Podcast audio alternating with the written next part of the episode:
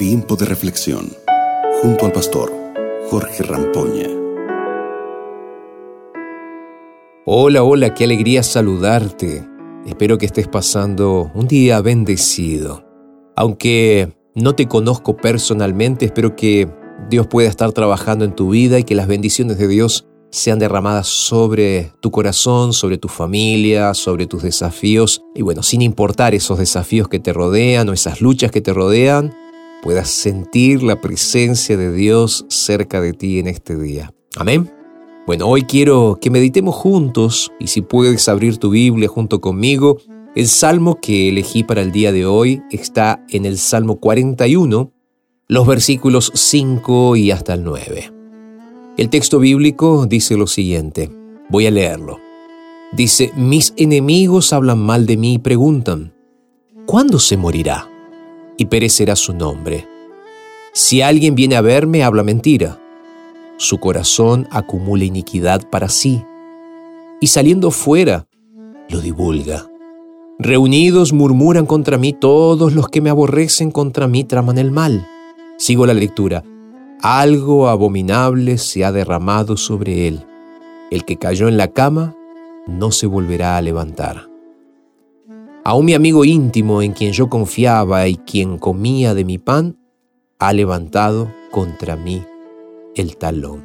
Qué texto, ¿verdad? Eh, te recuerdo que estaba leyendo el Salmo 41, versos 5 al 9. ¿Conocías esta expresión? Beso de Judas.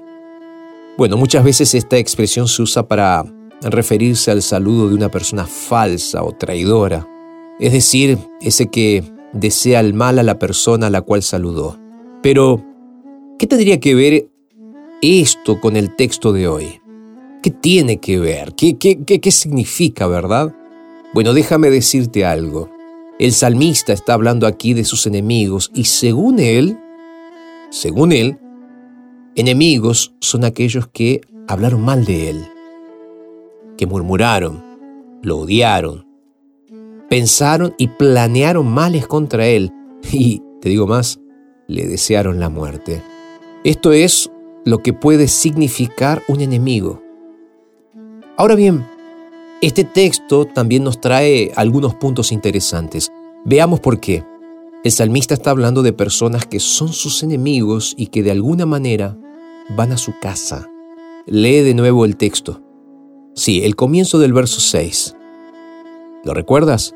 Mis enemigos hablan mal de mí y me preguntan cuándo se morirá y perecerá su nombre. Es muy interesante, ¿verdad? Ahora, vuelvo al pensamiento después de haber leído la primera parte del verso 6. Si supieras que alguien es tu enemigo, ¿Lo recibirías en tu casa? Bueno, es aquí donde vemos una gran sorpresa. Cuando regresamos al versículo 9 vemos que estos enemigos de David, de hecho, antes eran sus amigos. Y no cualquier amigo, eran amigos cercanos. Además de sufrir una enfermedad, todavía estaba sufriendo el dolor de la traición. Podemos decir que esta experiencia vivida por el salmista fue un verdadero beso de Judas, ¿no? Tengo una pregunta, ¿has pasado también por esto? ¿Alguna vez has sido traicionado por un amigo muy cercano y querido? ¿O tal vez fuiste tú quien enseñaba que una vida como esta de falsedad no es una vida feliz? Porque, ¿quién es realmente feliz sino aquel que se da por sus amigos. Aquellos que ayudan a los necesitados, aquellos que hacen algo bueno por otras personas, aquellos que, en lugar de dar besos de Judas o traicionar, ofrecen un abrazo cariñoso, genuino. Queridos amigos, la falsedad no es el camino. Si la falsedad hasta ahora ha sido parte de tu vida porque tú te has considerado a alguien que no trata bien a sus amigos, te invito para que cambies. Repienses tu vida. Y si has sufrido la falsedad de un amigo, quiero invitarte para que ores por esa persona. Si eres víctima, ora por esa persona. Si eres el autor de la falsedad, ora para que Dios te cambie, para que Dios te transforme. Vamos a orar. Padre eterno, muchas gracias por este momento de reflexión. Queremos consagrarnos a ti, Señor. Queremos ponernos en tus manos para que nos ayudes a ser fieles hijos tuyos.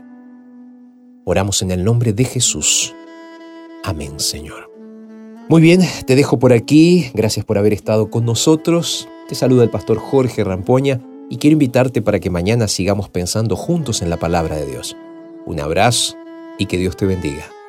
Acabas de escuchar Tiempo de Reflexión con el pastor Jorge Rampoña.